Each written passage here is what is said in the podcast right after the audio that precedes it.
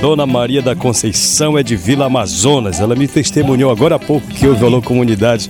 Toda tarde a gente está escutando lá em Vila Amazonas, né? Todas as lideranças de lá, jovens também, né? A gente gosta muito de ouvir esse seu programa. Legal, obrigado pela audiência, obrigado pelo carinho também. Prazer encontrar aqui na Romaria, no meio de uma juventude muito animada, né? É importante esse tipo de evento para defender o nosso território, né, Dona Maria? Com certeza, já é dois anos que a gente está participando, né? E é muito bom, bom né, para que a gente possa é, valorizar o nosso território, né? Que a gente vê que agora, nessa época agora da, da vazante, né? Então, a gente é muito importante para estar tá hoje aqui, né, participando desse evento. O tema da Romaria é sem água não há futuro, ou algo parecido, né? Porque está faltando água mesmo, essa, essa seca extrema está afetando diretamente as comunidades?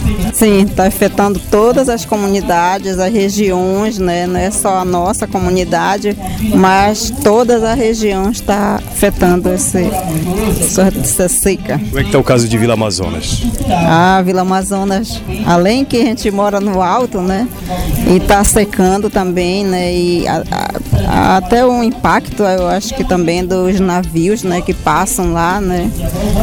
Tudo isso dá esse impacto nas nossas comunidades, né? São quantos degraus para chegar na beira do rio? Mais ou menos.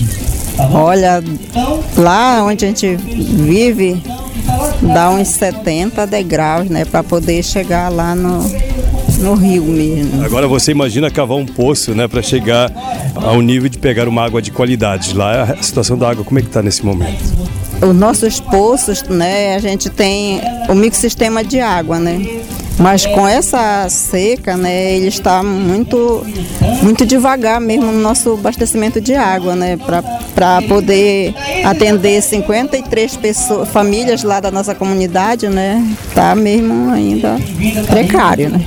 Diga uma coisa, eu conversava com algumas pessoas agora e diziam que diferente das secas anteriores, de noite dava uma refrescada. Nesta seca não tem mais muita diferença do dia para noite, é verdade isso?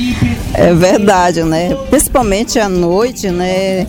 Até o dia mesmo fica muito quente, muito quente mesmo, né? Não muda, muito hum, não muda nada, não. É a mesma coisa, né? Ok, obrigado, vou lhe agradecendo. Mande alô para quem estiver ouvindo a gente em Vila Amazonas.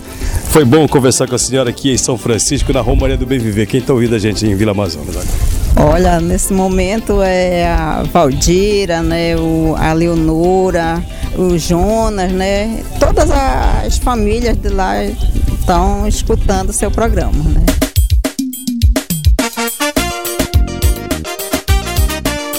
O Edilson de Souza também é de Vila Amazonas, caravana de Vila Amazonas, chegou em peso aqui em São Francisco para a Romaria do BBV. Tudo bem, seu Edilson?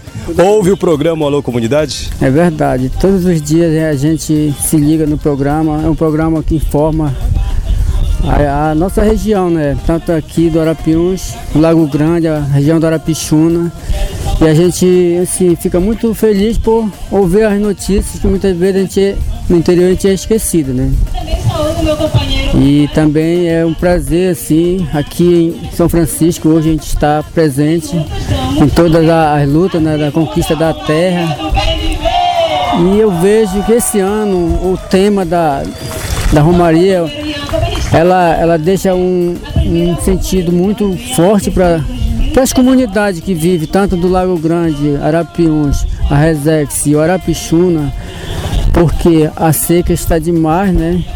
Então a gente acompanha diretamente e a gente sabe que o clima de hoje, como eu escutei aqui, é noite e dia a quentura. Então a gente vive assim uma escassez Pode ser até que com mais uns tempos a água também, a gente se não preservar, com certeza a gente vai ter dificuldade, né? Na sua opinião, por que, que essa temperatura chegou a essa situação de não termos mais diferença do dia para a noite, ou seja, é, seja de dia ou seja de noite, o calor ele é insuportável praticamente. Por que, que nós chegamos a essa situação?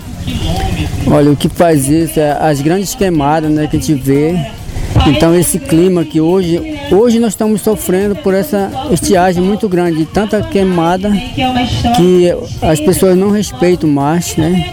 Então, hoje, como é sempre a gente conversa lá em casa, hoje a gente está vendo a situação. Nós já estamos com uma certa idade, mas isso que vem aí. Então isso para nós é muito preocupante, com certeza que esse ano foi um ano que, assim, sei lá, hoje lá em Vila Amazonas, que a gente é a margem do rio Amazonas, né? A gente vê de manhã, a gente não enxerga de um lado para outro tanta fumaça. Então a gente sabe que isso é, é muito prejudicial à nossa saúde também. Eu quero parabenizar vocês, já da segunda ou da terceira idade, por estarem presentes no meio da juventude do Palago Grande para mandar esse recado para o mundo, para defender a nossa Amazônia, nosso território, em favor do nosso clima. Parabéns senhor. Ah, obrigado aí, foi um prazer né, estar tá se comunicando com você. É como a gente falou no início, é, você sempre dá esse apoio, divulgando o nome das comunidades, valorizando aonde é que o povo existe, né, no interior, né. Então quero agradecer hoje a sua presença aqui nesse evento e nós que estamos na luta aqui, as nossas três regiões, que é Lago Grande, Arapiuns e Arapixuna. Muito obrigado. Muito obrigado. Vamos ouvir o alô dela que está só olhando aqui a gente. Começando, por favor. Meu nome é Maria de Fátima. De onde é? Lá da Vila Amazonas também. Ah, galera de Vila Amazonas. A senhora escuta o programa também? Sim, escutamos o programa, um programa muito legal, né?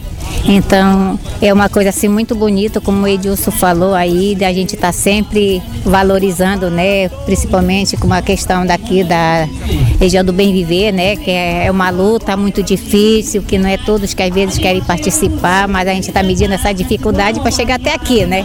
Lá de Vila Amazonas nós viemos para prestigiar essa, esse evento aqui e graças a Deus alcançamos esse objetivo de estar juntos aqui com eles, né?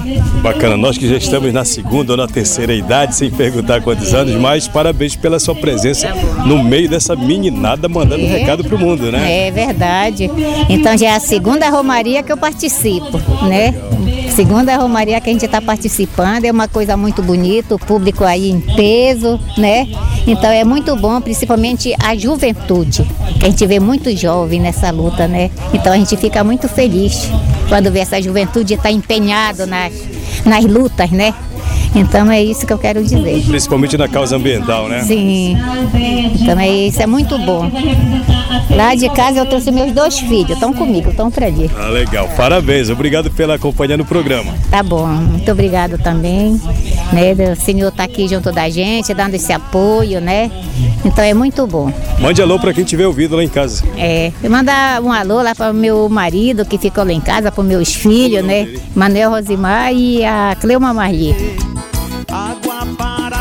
Dona Maria Zenaide, Sena Bentes, Aldeia Cutilé, Rio Arapiuns. Me disseram que lá o rádio pega bem no programa, é verdade?